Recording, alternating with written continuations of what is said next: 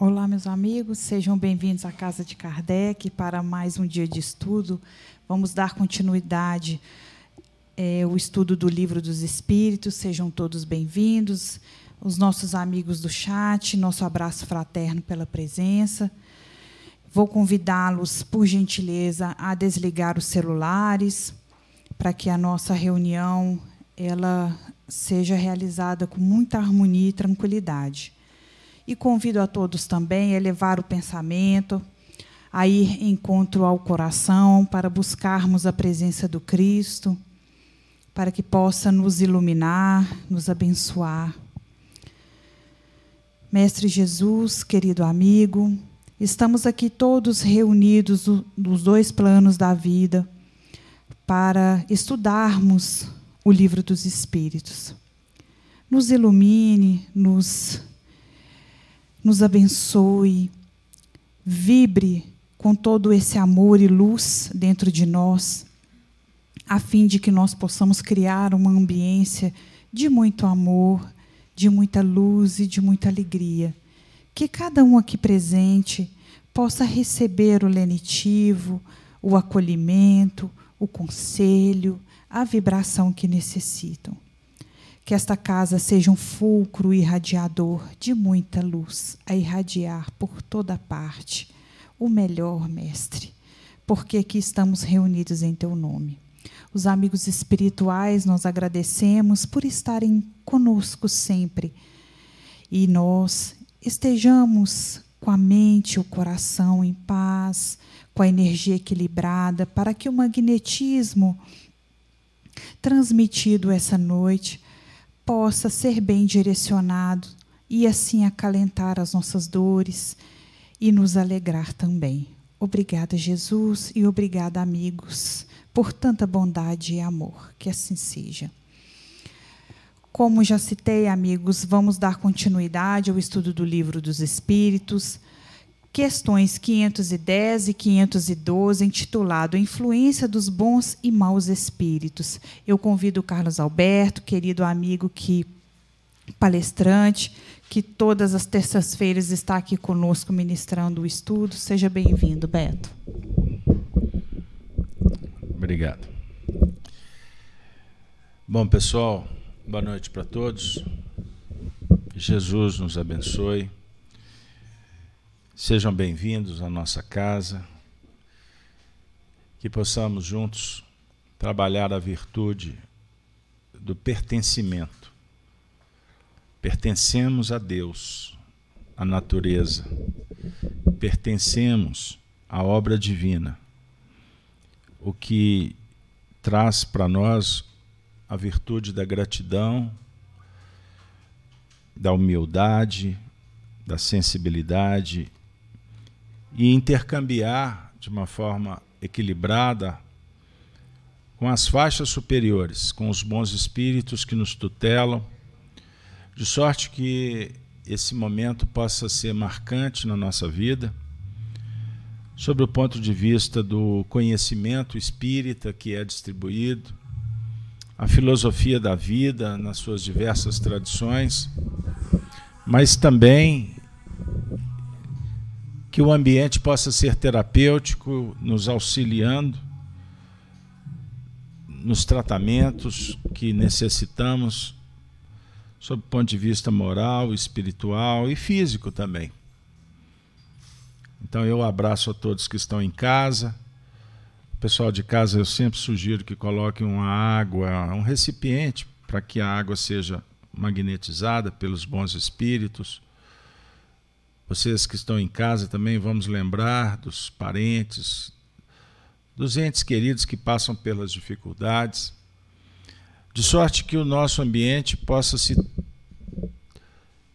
se deslocar para atender a todos que sofrem, que, que estão de alguma sorte vinculados ao nosso coração, além das preces que fazemos pela humanidade o bem para todos. Então, com isso, nós vamos agradecer a Deus a oportunidade de estar aqui falando sobre o Evangelho, e que a nossa reunião possa prosseguir da melhor maneira possível, atendendo aos objetivos traçados por aqueles que são os nossos coordenadores. Bom, nas terças-feiras nós fazemos o estudo do Livro dos Espíritos, como anunciado pela Denise, que é a obra básica da doutrina espírita, livro editado em 18 de abril de 1857. Eu sempre inicio falando que é uma obra que é dividida em quatro partes. Nós estamos trabalhando na segunda parte da obra, lembrando que é a segunda, é a segunda temporada, se eu posso assim dizer, do estudo que a gente vem realizando aí ao longo de algumas décadas. Então nós chegamos até o fim em 2007, 2005, não, foi em 1995 até 2007, nós fizemos a primeira temporada.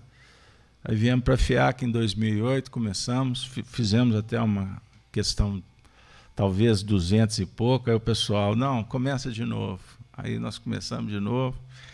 E agora estamos aqui na questão 510. Vocês topam ir até o fim? Já teve gente que topou e desencarnou. Mas eles vêm também. Dona Yolanda, de vez em quando, senta aqui na nossa frente. Né? Dona Yolanda, quando eu fazia a abertura, aí eu dizia assim: é o estudo do livro dos Espíritos, que é a obra básica da doutrina espírita, o livro que foi editado. Aí ela repetia. Eu ia falando, ela sentava na primeira fila, uma senhora. Ela desencarnou com quase 90 anos, sei lá.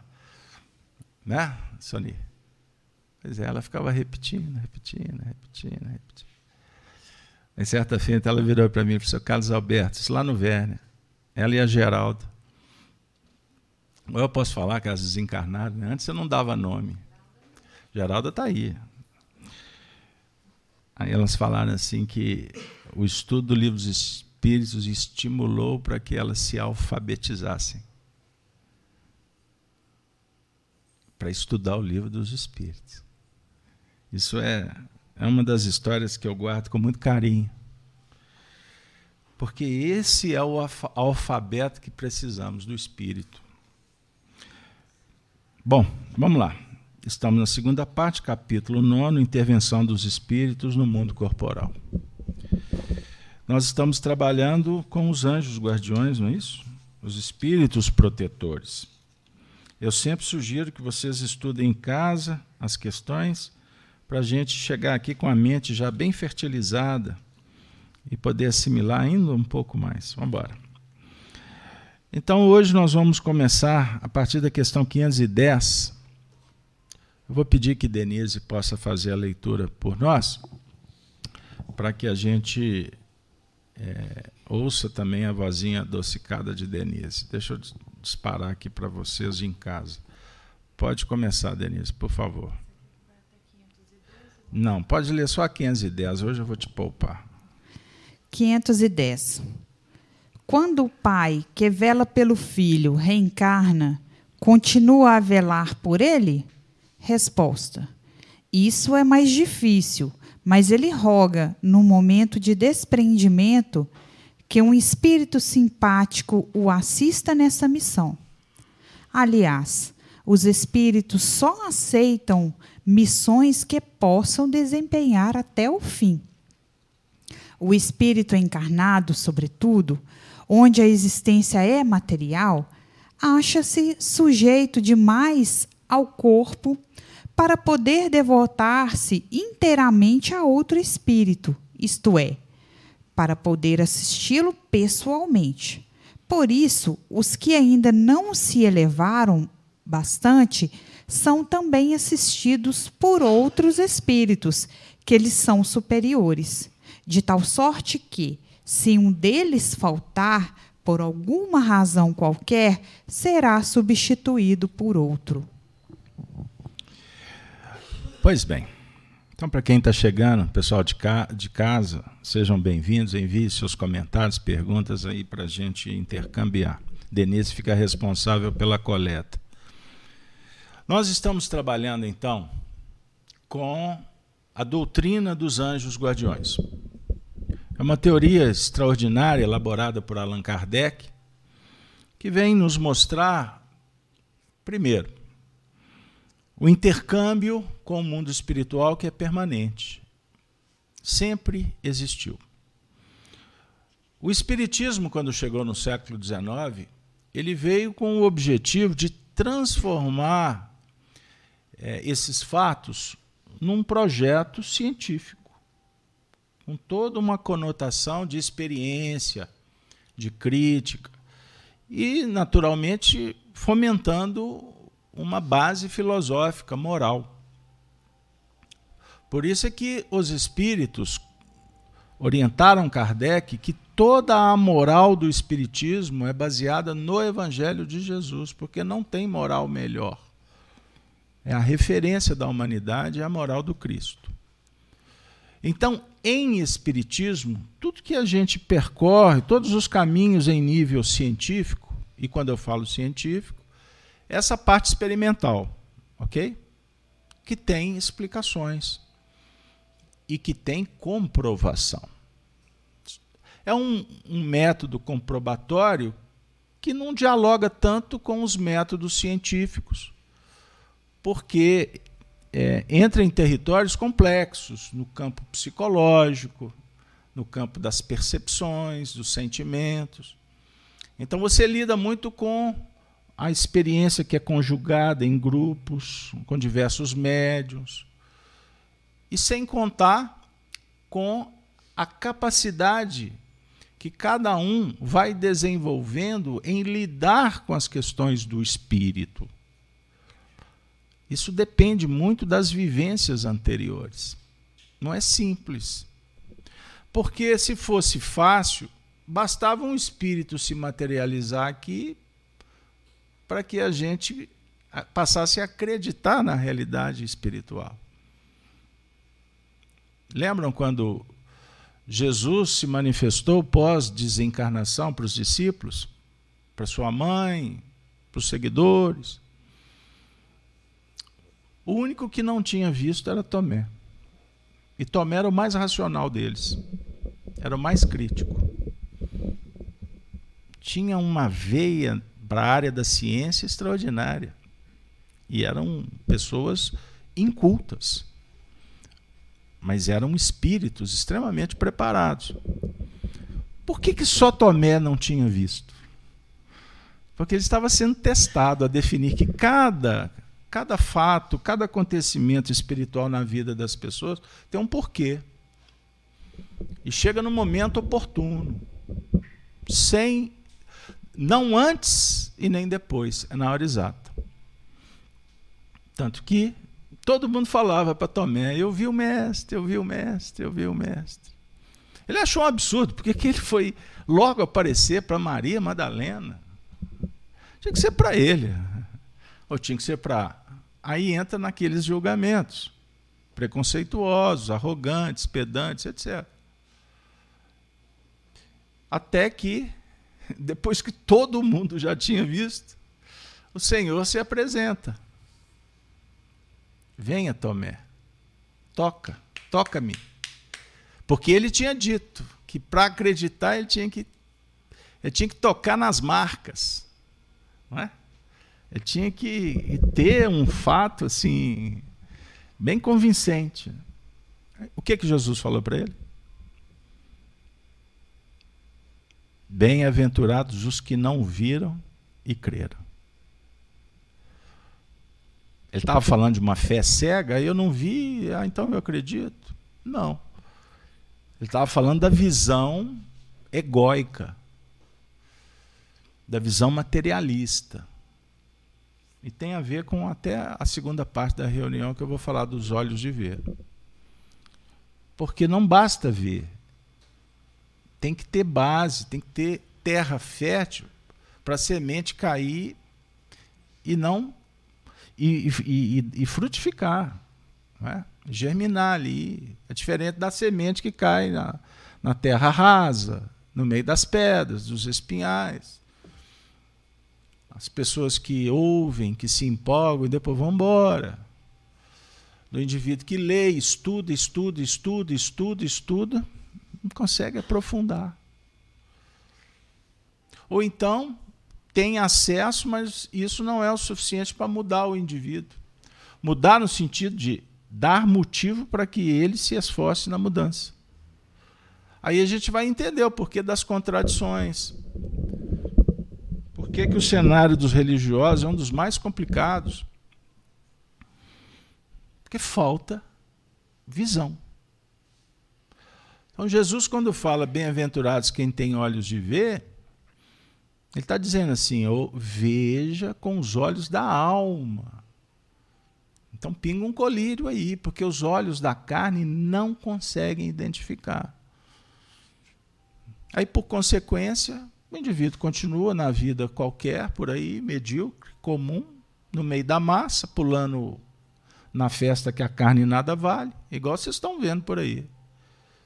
Turbas e turbas, milhões e milhões e milhões, que não sabem o que, estão fazendo aqui na Terra.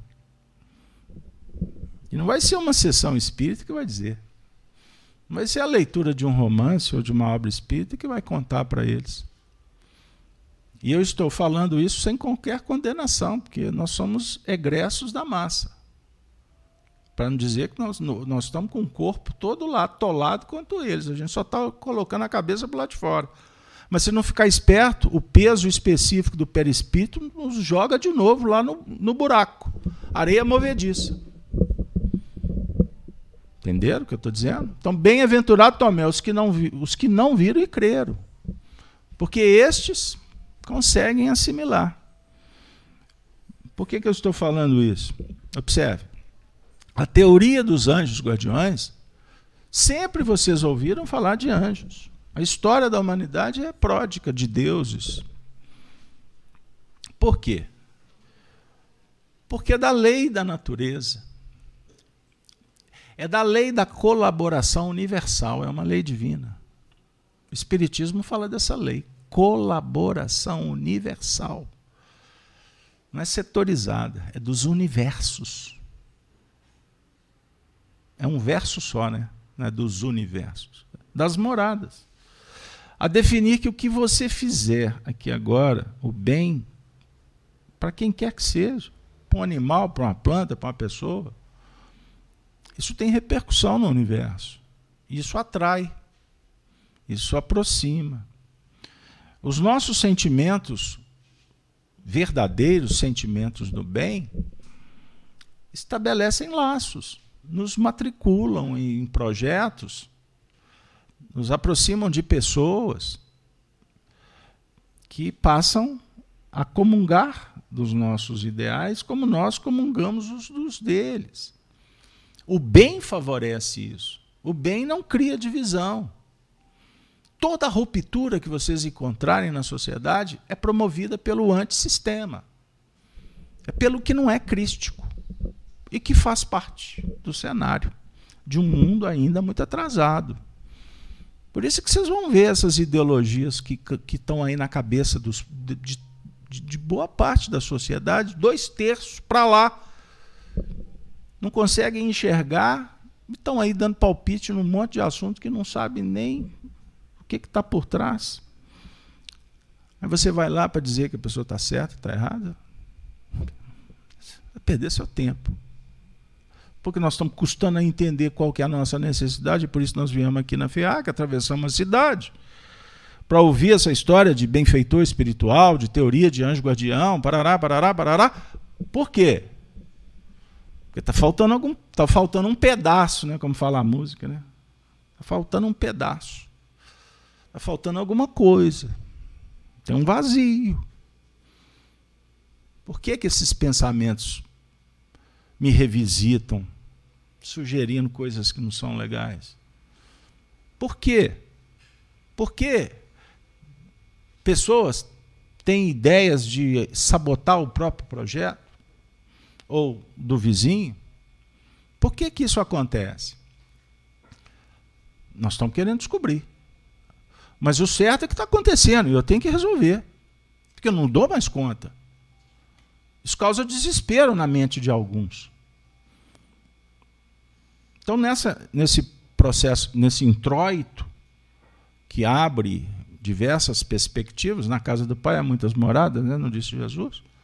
Então vamos ver qual a morada que nós podemos ficar um pouquinho ou transitar por algumas durante essa reunião, para que essa mensagem espiritista possa ter sentido. Porque não adianta você ir para o centro espírita ficar escutando um monte de palestra por aí, e isso, repito, não chegar no seu coração para promover mudanças. Mudanças substanciais. Porque eu quero mudar ou não. Eu quero ter uma vida melhor, não quero? Eu quero ter uma boa relação, eu quero conviver legal com as pessoas. Então, eu estou descobrindo que não vai ser tomando remédio apenas, matriculado numa terapêutica XYZ, com todo respeito ao remédio, às terapêuticas. Não vai ser trocando de roupa, passando perfume, viajando para cá e para colar, tendo dinheiro, é? tendo seguidor na rede social, aplauso, fotografia, fama. Não vai ser isso que vai resolver meu problema. Isso, isso para nós já é um ponto pacífico. Concorda? Nós já entendemos isso. Eu estou falando para você sair de onde você está? Não. O Espiritismo está dizendo que é necessário que, você cuide do assunto mais importante. E o assunto mais importante é cuidar de você mesmo. Porque senão não adianta esse fogo fato da sociedade materialista. Porque você vai transitar morrendo como a maioria está morto. Como os institutos estão à bancarrota. Vejam, você que caminhou um pouquinho mais na reencarnação, a turma nova aí não vai entender o que eu vou dizer. Se você passar os olhos na história do nosso país há 30 anos atrás e comparar com o que acontece nos dias de hoje, você vai falar assim: aquele mundo de 30 anos atrás acabou. Quem sobreviveu constata que o que foi semeado de coisa boa, hoje se colhe coisa boa. Resultados benditos. Mas toda a semeadura complicada do passado, qual é a, a colheita dos dias de hoje? Suicídio, morte, sofrimento, decadência, dissolução familiar, depressão. Vejam o cenário daquelas pessoas famosas. Outro dia eu vi esse painel por aí. O que, que aconteceu com os famosos? Você vai ver a história de cada um. É de cair o queixo. Caiu o queixo? Não, deixar o cabelo em pé. E se eu não tiver cabelo, como é que faz? Aquela pessoa que era referência aí para tanta gente, hoje, por quê? Existe aqui duas questões. Você acreditou numa ilusão e muitos sobreviveram por causa da ilusão ou se autocompletaram por, pela ilusão. Não interessa. O certo é que a ilusão um dia gera a desilusão. Não é difícil entender. Então Jesus vem ao mundo, fala para nós do amor, fala do Senhor como Criador, Pai amantíssimo, Pai nosso que estais nos céus. Ele quebra os paradigmas. Ele transcende o cenário ortodoxo do, da religião de fora, do culto externo, da mágica, de ter que dar dinheiro para ter um lugar no céu, é? de ter que acender isso, apagar aquilo, vestir assim, acolar, fingir que é santinho. Não, não é nada disso. O reino dos céus, ele compara com uma criança. Ele compara com um pai de família que sai para assalariar. Ele compara o reino dos céus como o semeador que saiu para semear. Ele compara o reino dos céus como alguém não é? que acredita num tesouro e esse tesouro é, um, é uma pérola ou um grão de mostarda. O reino dos céus é dos simples. Bem-aventurados os brancos, os pacíficos. Bem-aventurados os verdadeiros, autênticos filhos de Deus. Quais são? Quem são? Você, quando tirar a máscara. Quando deixar pelo caminho tudo que te impede de prosseguir ereto. com consciência, com consciência, com confiança, com altivez, com nobreza. Denise, quando o pai que vela pelo filho reencarna, continua a velar por ele? Não é a questão que você leu? Continua a velar por ele? Isso é mais difícil, mas ele roga no momento de desprendimento que é um espírito simpático o assista nessa missão. Ademais, os espíritos só aceitam missões que possam desempenhar até o fim. O espírito encarnado, sobretudo onde a existência material, acha-se sujeito, ademais, ao corpo para poder devotar-se inteiramente a outro espírito, isto é, para poder assisti-lo pessoalmente. Por isso, os que ainda não se elevaram bastante são também assistidos por outros espíritos, que lhes são superiores, de tal sorte que, se um deles faltar por uma razão qualquer, será substituído por outro. Vocês entenderam? Os espíritos velam por nós. Mas nem sempre esse cuidado ele é possível de uma forma ostensiva. Há limites até para proteção. Então o indivíduo, o, o espírito está protegendo um outro que está encarnado. Se ele reencarnar, ele vai poder continuar protegendo? A variação vai ao infinito, depende de onde que ele vai reencarnar. A jurisdição, a sua autoridade. Oi? A condição. Não é? Agora, o que é certo é o seguinte: o seu mentor, o seu guia espiritual, ele vai com você até o fim. Ele não vai reencarnar e te deixar pelo caminho. Porque ele começou esse mandato antes de você reencarnar, ele participou de toda a elaboração de um projeto. Então, quem não é espírita tem dificuldade de entender isso. Então, o espírita sabe que a sua vida foi programada o projeto.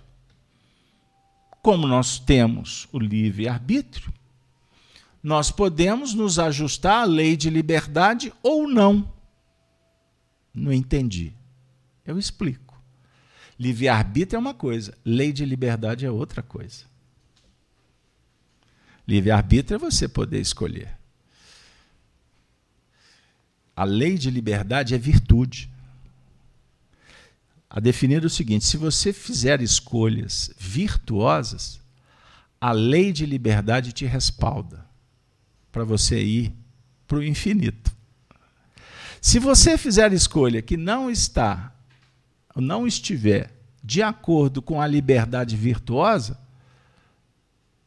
o seu livre-arbítrio, na verdade, está funcionando como um mecanismo de aprisionamento.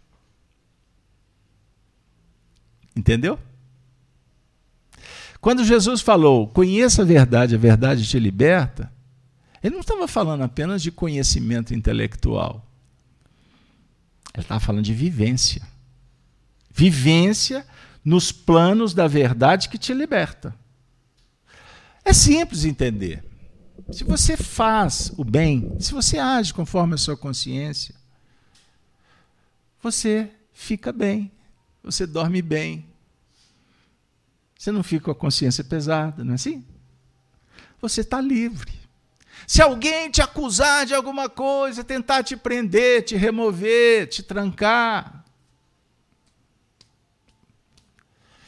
estou aqui dando o meu depoimento para Deus, eu não dou depoimento para os homens.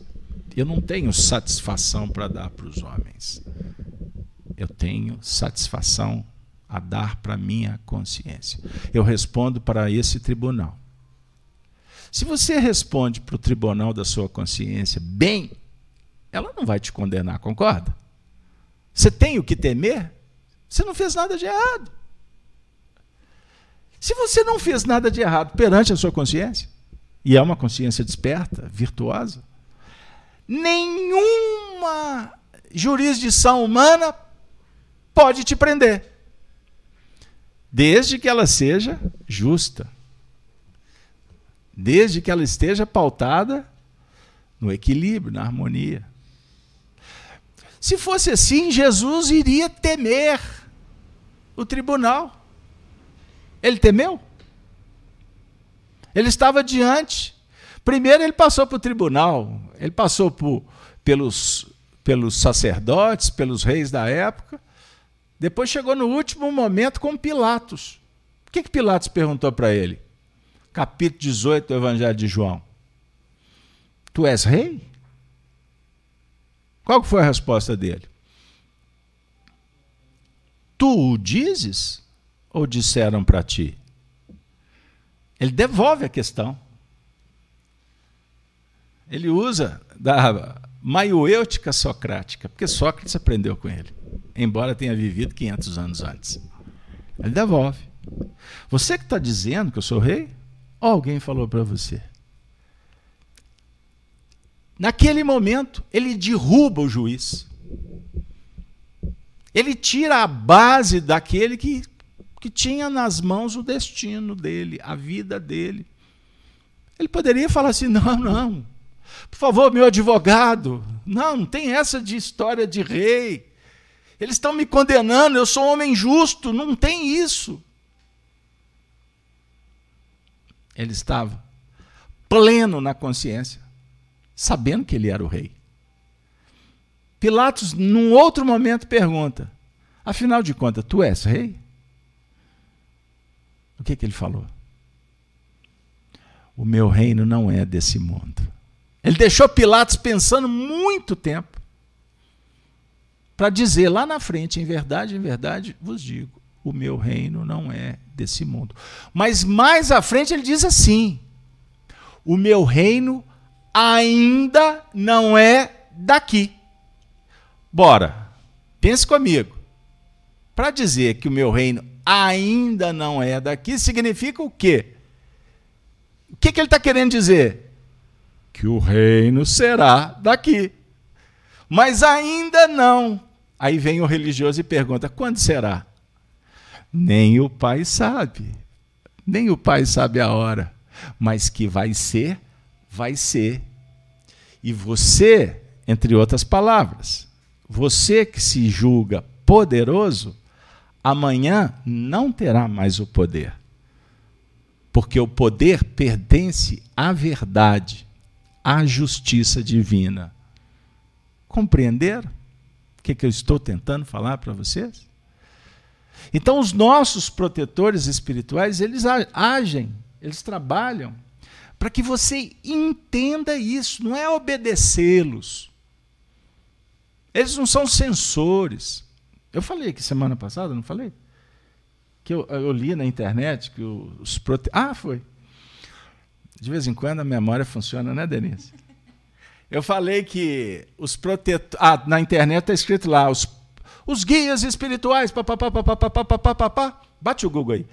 É, é, cuidado com esse Google. Hein? Aí no final eles falam assim: além de tudo isso, eles são os controladores. Eu falei assim: morreu o Google. Espírito protetor não controla ninguém. Controladores são esses que querem,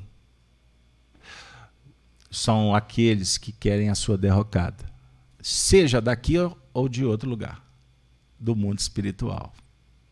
Todo espírito que quer controlar, ele está gerando, portanto, um poder para definir o que? Submissão. Não é controle? Os nossos sentimentos egóicos sugerem que a gente controle tudo, um monte de coisa que a gente não deveria querer controlar. e é aí que a gente quebra a perna. O sentimento altruísta diz assim: não controle, porque tudo está na mão de Deus. Você tem que controlar as suas emoções. Estas sim. Você tem que controlar esse corcel, seus instintos. Isso você tem que controlar. Ou você vai deixar que ele faça qualquer coisa por aí? Você já entendeu que não pode ser assim, não é? Senão eu vou estar desrespeitando a lei. Entenderam? Agora, existe várias formas de controlar. Quer um exemplo? Vou dar umas três só, né? Porque senão fica aqui a noite inteira. Qual que eu posso listar aqui, Denise? Ciúme, pode? Posso colocar o despeito aqui? Posso? Ciúme. Ciúme de você, cantou o Roberto. Lembra disso? Posso falar do Roberto, não, porque o pessoal vai falar que eu sou muito antigo, né? Brincadeiras à parte, porque eu sou mesmo. Ciúme, inveja, é uma forma de manifestação de um desejo de controle. Entendeu? O indivíduo se relaciona com pessoas e todas elas são peças num tabuleiro, ele faz o que quer. E na hora que não dá certo, é motivo para briga, para dissolução, para separação, o casamento não serve, fulano não presta. Essa família nada a ver. Entenderam o que eu estou dizendo? Então, meus amigos e minhas amigas, nós temos um desafio muito importante que é controlar a nós mesmos. E os benfeitores espirituais, eles desejam que nós estejamos cada vez mais livres, autônomos, autônomos desenvolvendo o alto amor, a liberdade e por aí vai. Denise, vamos a 511. Alguma pergunta, pessoal do chat? Tem, Tem manifestações aí? Tem sim. Por favor. É, eu gostaria de agradecer a todos os amigos que chegaram. É, o Dedé de Fortaleza, no Ceará, a Helena de Santa Maria, Rio Grande do Sul. É, tem um querido amigo, daqui a pouco eu cito ele aqui, que ele veio até na nossa casa, o Leandro, que hoje está no Rio e veio visitar a nossa casa. Ah, o Leandro. É. é nosso abraço fraterno. José Carlos ele fez uma pergunta, mas ele acabou respondendo respondendo um pouquinho. E você disse também sobre, sobre os sabotadores aí. É, mesmo agora no Espiritismo, tenho total dificuldade em identificar uma mensagem. É, eu entendi sublime que acabou me perdendo é, escrito é, algo aqui equivocado. É, identificar uma mensagem sublime dos meios de comunicação. Como acordar, como sair da inocência? Aí depois ele fez outro, fez uma pergunta, fez um comentário. Acho que o afastamento das leis divinas nos cegaram quanto a essas mensagens, ou seja, que, né, que o meu entendimento ele tem um pouco de dificuldade de, de identificar aquilo que vem pela, pela, pela rede social, pelos meios de comunicação, daquilo que realmente é, toca o coração, daquilo que é verdadeiro que ele tem um pouco de dificuldade. E ele mesmo citou né, que um pouco dessa dificuldade pode ser o nosso afastamento das leis divinas, que isso pode nos atrapalhar muito na interpretação do Evangelho e na vivência dele. Sem dúvida. Nós vivemos, sem entrar muito nessa seara, porque é complexa, nós vivemos um processo de um que foi arquitetado durante muito tempo envolvendo o astral inferior, que envia seus representantes. E aí foram surgindo teorias estranhas com relação ao sentido da vida. E tudo isso gerou um empobrecimento ao longo dos séculos, até desaguar nos nossos dias, em que grande parte da população do mundo inteiro é, vive uma miséria de conhecimento, de cultura elevada, é, um afastamento das questões espirituais, é, em função de uma série de questões, inclusive de contradições religiosas. É, então você tem a contradição religiosa, o surgimento do, das doutrinas do nada, que priorizam o, a, a, apenas a existência da Terra, os prazeres do corpo. E aí isso tudo vai gerando um movimento de culturas contra culturas. E o que, que hoje nós vivemos? É um tempo em que foi previsto por Jesus, em que prepondera em muitos setores a mentira, o engano.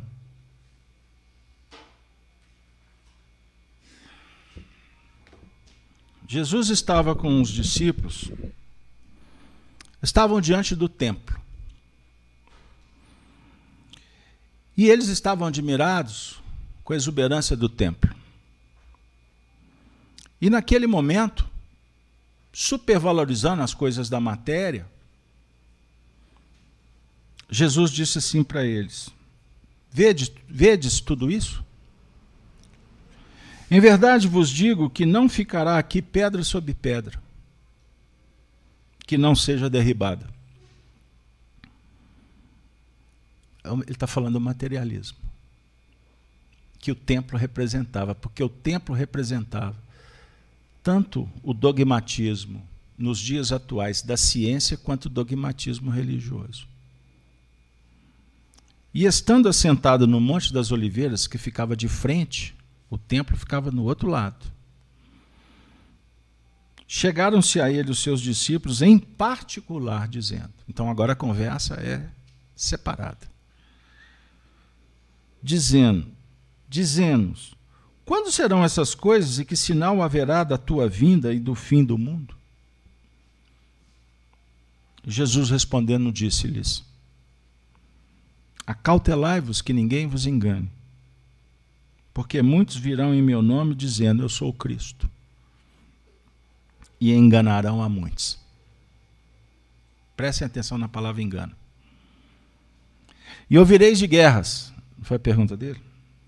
E de rumores de guerras? Olhai e não vos assusteis, porque é mistério que tudo isso aconteça, mas ainda não é o fim. Ainda não é o fim. Lembra que ele falando? Meu reino ainda não é daqui. Vão fazendo as associações. Prestem atenção agora. Porquanto se levantará nação contra nação, reino contra reino, e haverá fomes e pestes. Pestes, na época, era o mesmo que dizer epidemia, pandemia, doenças de, todos os tipos, em larga escala. E terremotos em vários lugares. Não diz em todos os lugares, em vários lugares. Esse detalhe é importante. Mas todas essas coisas são o princípio de dores. Princípio. Então vos hão de entregar para seres atormentados. Ele está se referindo aos discípulos. Ele estava se referindo àqueles que representavam a verdade e matar-vos-ão, e sereis odiados de todas as gentes por causa do meu nome. Vocês têm notícia que isso acontece? Vocês sabem, por exemplo, que lá no, no, Oriente, no na Ásia, no país do dragão, o cristianismo é proibido. cristãos são perseguidos, levados à morte? Só vou dar esse detalhe. Só esse. Porque isso acontece em muitos lugares. Isso acontece aqui. Talvez de uma forma dissimulada. Mas acontece quando alguém começa a falar o que incomoda o sistema. Pode não ser perseguido, levado à morte, ou pode ser perseguido, levado à morte. Tire as suas conclusões.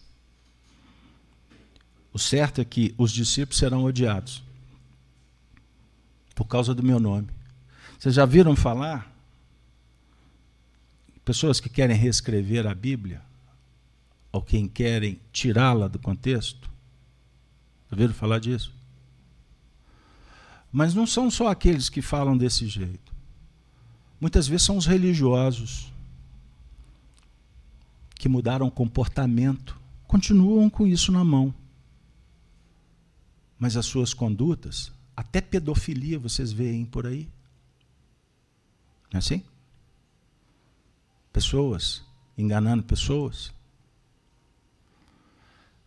Nesse tempo, prestem atenção, muitos serão escandalizados e trair-se-ão uns aos outros. E uns aos outros se aborrecerão. Pergunto para vocês: nós somos sinceros na sociedade? Nós somos fiéis em família. Entenderam o que eu quero dizer? Trair-se-ão uns aos outros. Existe unidade, união em família? Conta nos dedos. E surgirão muitos falsos profetas. Ele fez uma pergunta sobre o engano nas redes, na imprensa, na mídia. Falsos profetas e enganarão a muitos. Agora prestem atenção. E por se multiplicar a iniquidade, o que é iniquidade? Escrúpulo já era, moralidade zero. Corrupção para todo lado. O amor de muitos esfriará. Mas aquele que perseverar até o fim será salvo. E este evangelho será pregado em todo o mundo em testemunho a todas as gentes, e então virá o fim. Está acontecendo alguma coisa parecida por aí? Mas eu não terminei a leitura, porque Jesus não terminou o discurso. Quando, pois, virdes a abominação da desolação, de que falou o profeta Daniel, está no lugar santo, quem lê atenda então os que estiverem na Judéia fujam para os montes. E quem estiver sobre o telhado não desça a tirar alguma coisa de sua casa. E quem estiver no campo não volte atrás a buscar os seus vestidos. Mas ai das grávidas e das que amamentarem naqueles dias. E orai para que a vossa fuga não aconteça no inverno nem no sábado. O versículo 21 porque haverá tão grande aflição como nunca houve, desde o princípio do mundo até agora, nem tampouco há de haver. Ele está falando do momento da maior desolação da história. Esse versículo aqui é de um potencial e, se aqueles dias não fossem abreviados, nenhuma carne se salvaria. Mas por causa dos escolhidos serão abreviados aqueles dias. Então, se alguém vos disser, eis que o Cristo está aqui ou ali, não lhe deis créditos. Porque surgirão de novo falsos cristos, falsos profetas, e farão tão grandes sinais e prodígios que, se possível fora, enganariam até os escolhidos. Vou ficar por aqui. A pergunta do companheiro é de um valor extraordinário. E ele não sabe que eu, eu tinha separado esse texto para o final da reunião. Que eu ia ler dois versículos, não ia ler todos os, os versículos que eu acabei de ler.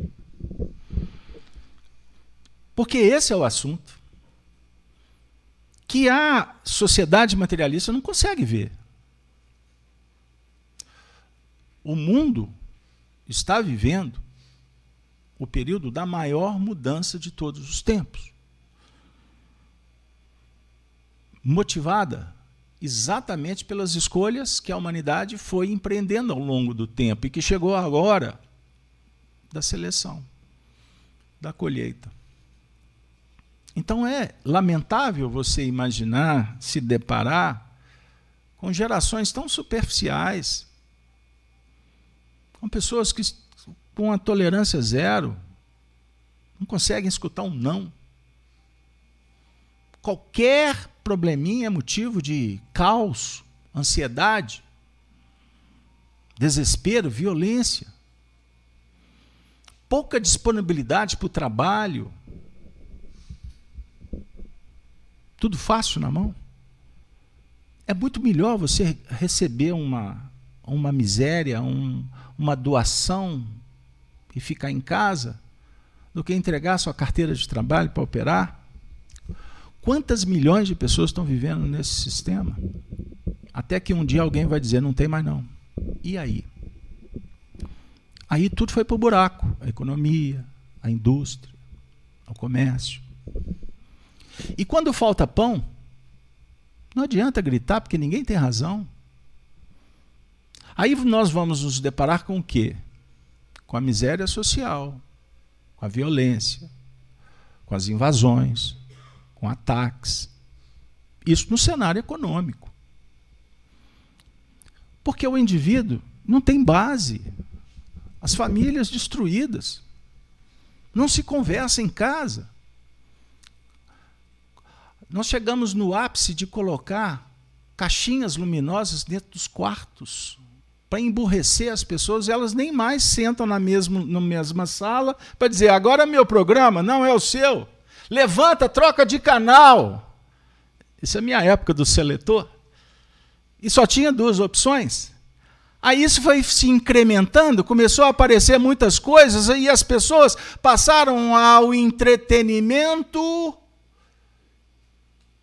e todos esses valores que nós estamos conversando com o Evangelho foram jogados fora pela caixinha luminosa. E ninguém percebeu aonde estava o pulo do gato. Então não pensem que as coisas chegam sem um projeto por trás. Sem um, ideologias que hoje colocam a gente grande parte da sociedade sem entender, sem conseguir discutir determinados assuntos. Sabe por quê? Porque os argumentos utilizados expressam palavras que para uma geração têm um sentido, para outras não têm o mesmo sentido, então não tem como conversar. Você fica assim, peraí, do que, que ele está falando? E, do, e há um movimento de intolerância por trás disso. E muitas vezes aqueles que estão chegando agora usam de determinadas, de determinadas artimanhas apreendidas em determinados ambientes que os doutrinaram para dizer para os pais assim: o senhor é burro. Eu sou inteligente porque eu sei usar a tecnologia de um celular. Compreenderam o que eu estou dizendo? Qual é a consequência? Falta de amor. E se não tem amor? O amor que motiva a um protetor espiritual está com você, Denise. E quando ele não pode, ele ora para que outro esteja, para que haja substituição, para que haja um movimento rotativo, se eu posso assim dizer. Porque os espíritos vão se revezando ao nosso lado, nos auxiliando. Compreendeu, Denise? Será que nós respondemos ao companheiro que fez uma pergunta tão complexa? Como discernir a fantasia da realidade? Como é que é o é Foi o João Batista? José Carlos ah, José Batista. Carlos. José Carlos. Ô Zé Carlos, essa resposta só a sua consciência que vai te dar. Eu só vou garantir uma coisa para você. Coloque o pé na estrada e vai marchar vai suar, se possível descalço, para que as pedras pontiagudas firam os pés, para que você possa valorizar a caminhada. Porque quem não passa pelas dificuldades, infelizmente, não aprende lição. Eis o, aquele ditado, né? Que vem lá do, da Ásia Antiga. Tempos difíceis geram homens fortes. Tempos fáceis, homens fracos, homens pobres. O Império Romano caiu assim, atingiu o ápice e depois foi acomodando, foi acomodando. Os rebeldes foram infiltrando, foram mudando a cultura, foram corrompendo o caráter, a tradição da família romana do, do tempo do rei, do reinado de Roma, foi se perdendo, foi se perdendo, até que a luxúria, o prazer, o hedonismo se estabeleceu nos palácios, nos corredores dos poderosos, e Roma foi fragilizando, interessada em dominar, em dominar, os exércitos foram sendo substituídos não mais pelos soldados romanos, mas pelos mercenários, que não tinha nenhum interesse que Roma se mantivesse sempre impoluta. Roma caiu.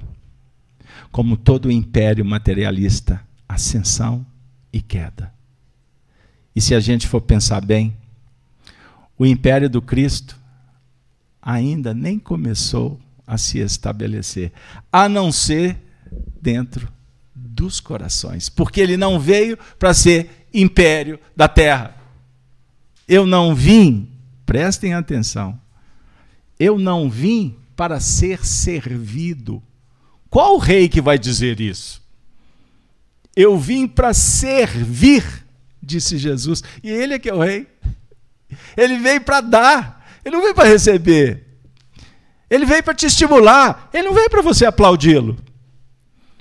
Ele veio para te libertar. Ele não veio para que você fosse seguidora, dominada por um poder, pelo carisma, pela sua condição incomparável de conhecedor profundo das leis da natureza.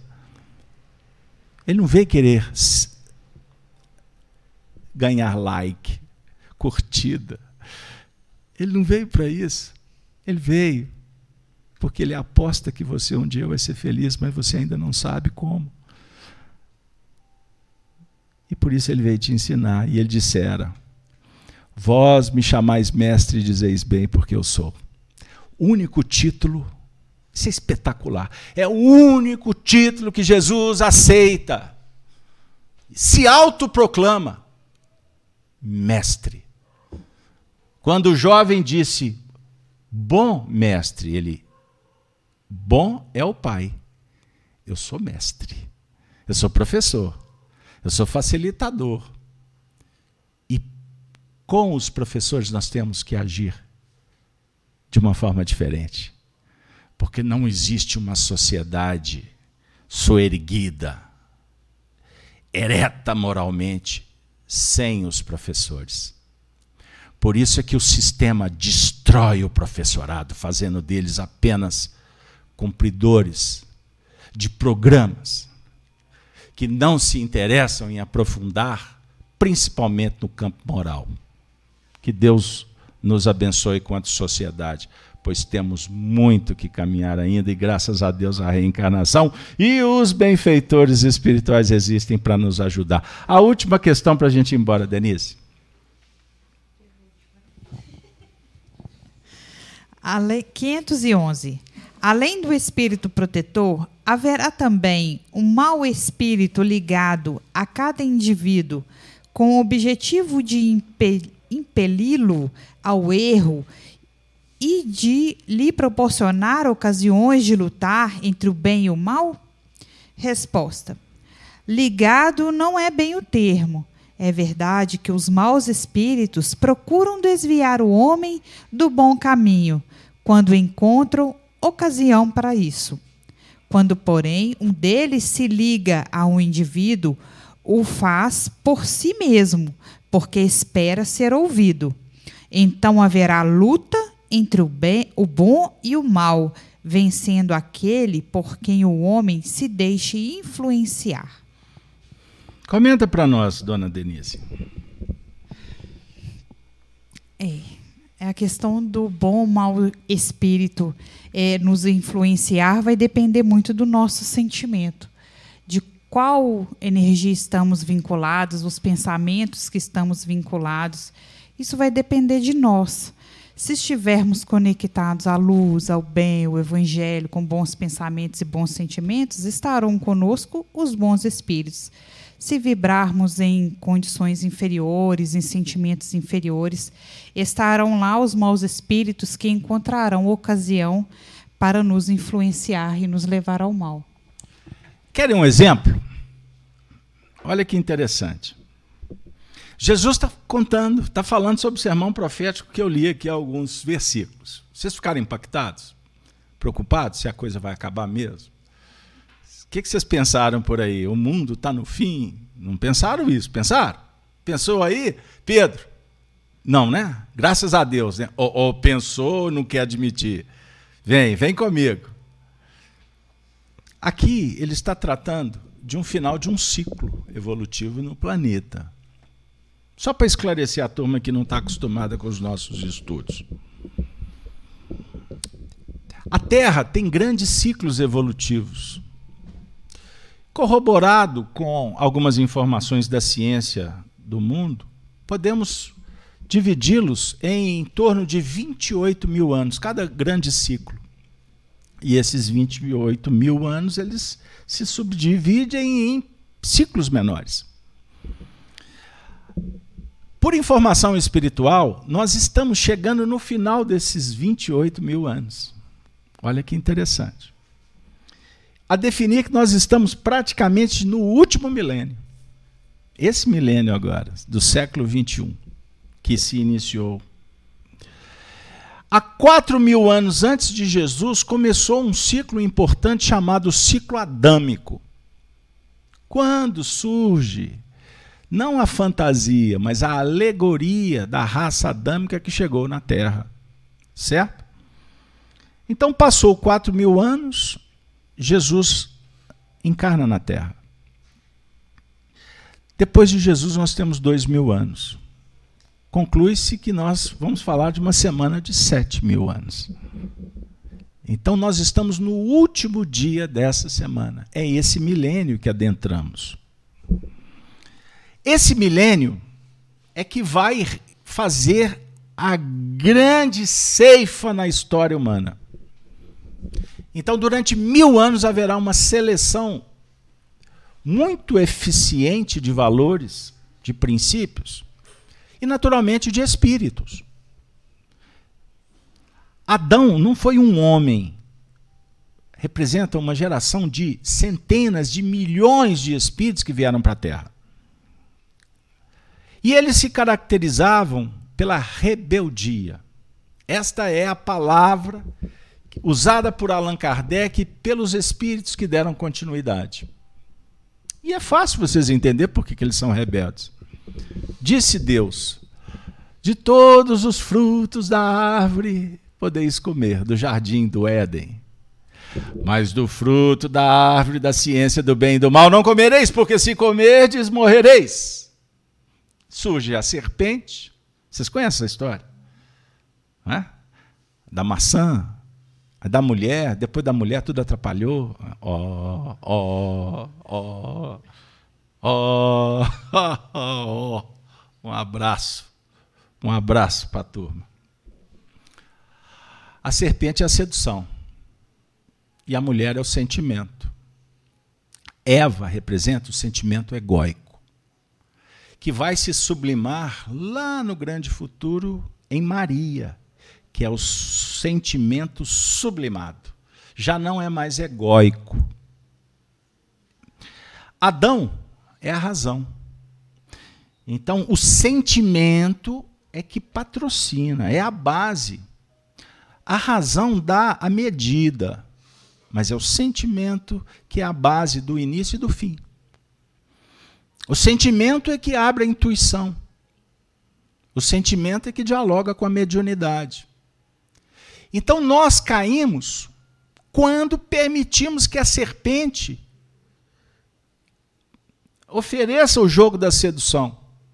E a gente cai na armadilha. Esse povo que veio para a terra caiu por conta disso. Eles não foram expulsos do paraíso, porque Deus não expulsa nem convida. Deus não é pessoal. Deus não é um homem. Ele não tem capricho. Deus é criador do universo. E toda a natureza representa a criação. E a natureza é perfeita. Você só sofre quando você cria uma ruptura contra a sua própria natureza. E essa natureza é moral. Então, quando eu falo virtude, você está agindo conforme a natureza. Vício, você está agindo contra a natureza. E agir contra a natureza gera o quê? Conflito. Saturação.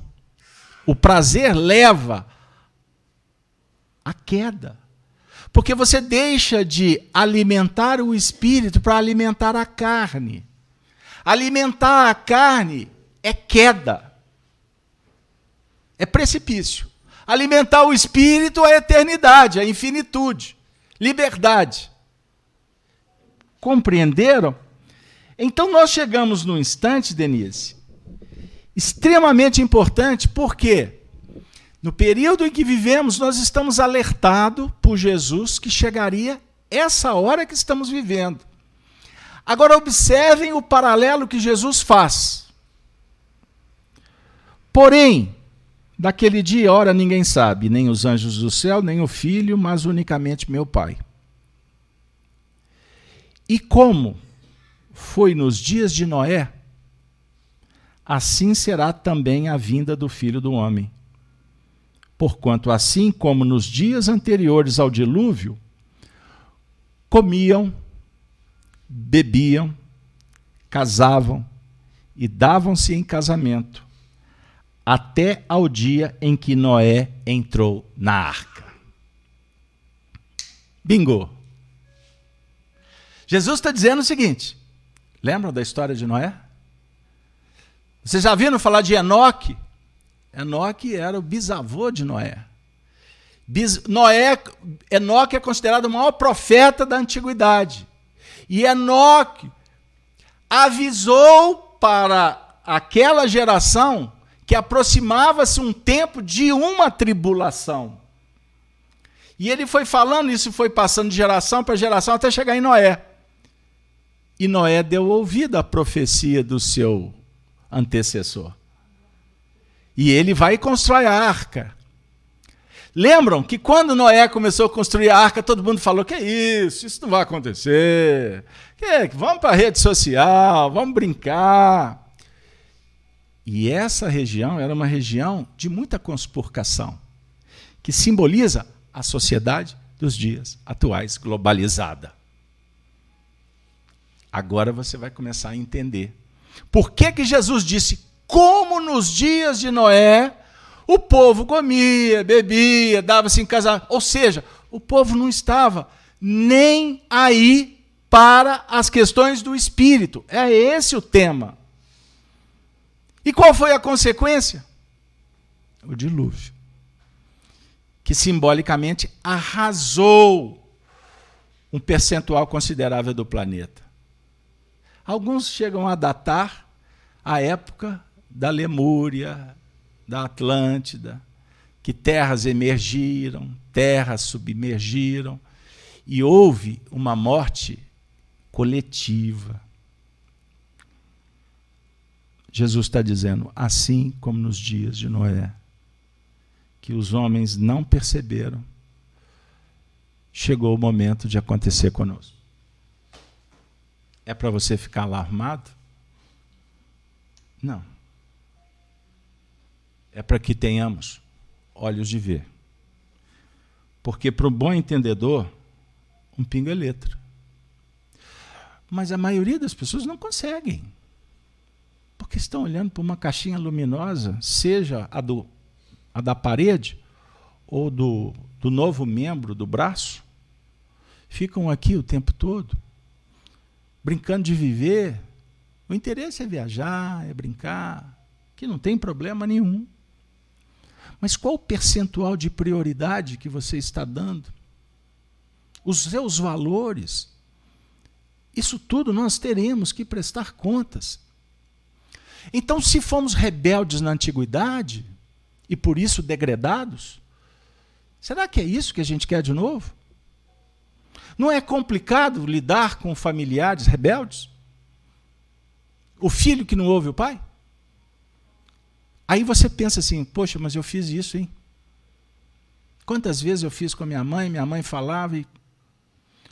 Ou quantas pessoas que são assoladas, abafadas pelos pais, ou pelos irmãos, ou pelo marido, pela esposa. É desse tema que eu estou falando. Porque eu não tenho dúvida que quem está aqui já não está mais naquela onda que um percentual considerável vai entrar, inclusive nos próximos dias. Porque vocês vieram aqui e pressupõe que vocês estão interessados em saber que história é essa de, de arca de Noé.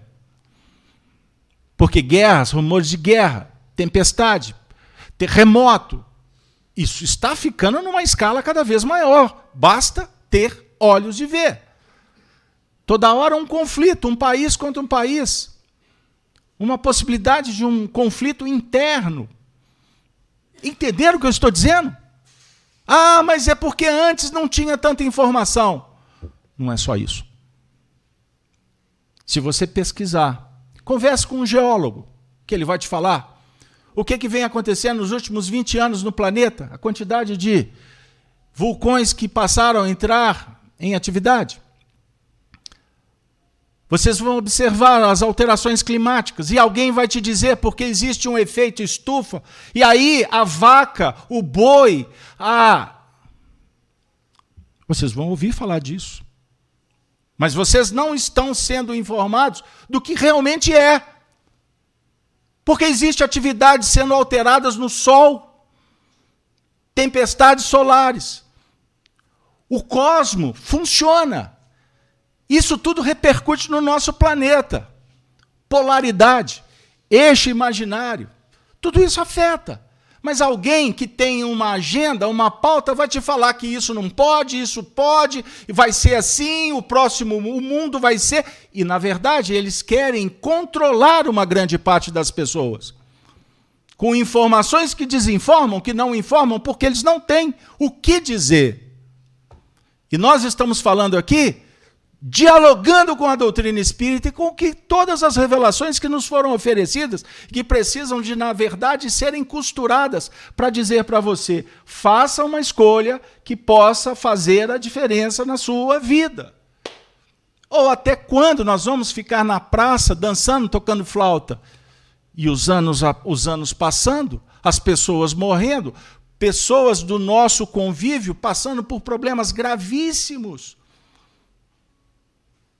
e a gente se aproximando de um futuro que não sabemos qual é ou qual seja. Perceberam? Então vocês vieram aqui, eu não tenho dúvida, para beber de uma fonte chamada Evangelho. E Jesus disse quando contou a parábola do semeador: Aquele que tem ouvidos para ouvir, ouça. Os discípulos se aproximaram por que fala por parábola, Senhor?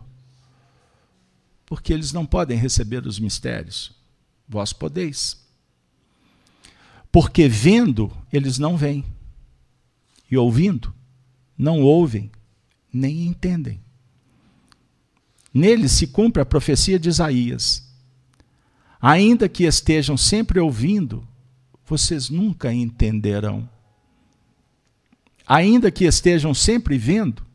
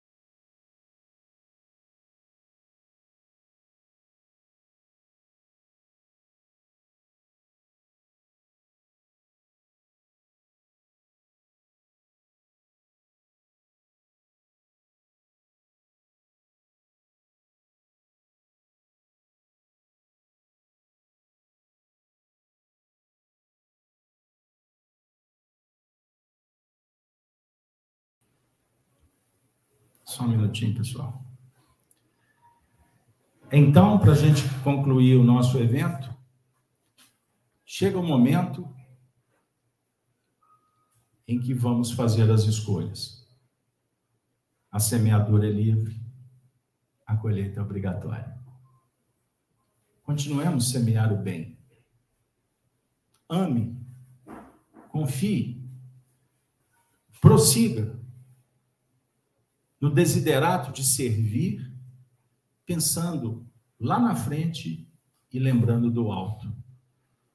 Pois jamais estaremos abandonados Ninguém está sozinho na terra.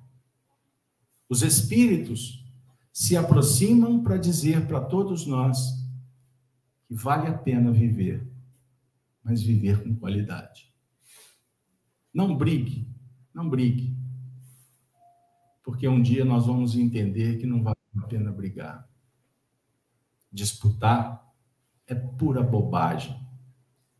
Todo mundo tem espaço Todo mundo tem trabalho. Todo mundo está sendo chamado pelo Senhor para dar o seu testemunho. Então, ao invés de reclamar, põe no externo. Ao invés de reclamar, agradeça. Desenvolva o sentimento da gratidão, que é irmã do sentimento da humildade. E assim a gente vai ter uma base segura para amar e curar as nossas feridas. Eu agradeço de coração, peço desculpas pela queda da energia, mas tem muita energia boa por aqui. Aí isso aqui vira uma usina de um potencial inimaginável. E dessa fonte é que vocês vão encontrar o remédio. Eu não estou falando de um assunto qualquer. estou tratando de um tema que pode mudar a vida de muita gente. Infelizmente, nem todos têm a coragem de colocar-se à frente em público para dizer o que o sistema não quer ouvir. Não viemos desafiar o sistema, mas viemos viver conforme o Cristo. E, se possível, dar a vida por Ele. Com muita alegria. Nós vamos até o fim. Um beijo no coração de todos. Espero que a reunião tenha atendido os anseios. Desculpem se ficou um pouco tanto quanto movimentada a nossa viagem. A travessia não foi fácil, a tempestade balançou o barco, mas Jesus se apresenta dizendo: Tendes fé, eu estou convosco. Estarei convosco até o fim. Um beijo, até a próxima. Daqui a 15 dias, né, Denise? Porque semana que vem nós estaremos nos ambientes vibrando à distância. Então não perca a sintonia com a reunião onde vocês estiverem. Não precisa nem de entrar no mérito mas estaremos então de volta daqui a 15 dias, terça-feira, daqui a duas semanas. Beleza? Obrigada, Carlos Alberto, pelo belíssimo estudo, amigos pela presença, os nossos amigos do chat também. Vamos orar, vamos agradecer a Jesus por esse momento maravilhoso, esse encontro espetacular que tivemos aqui hoje.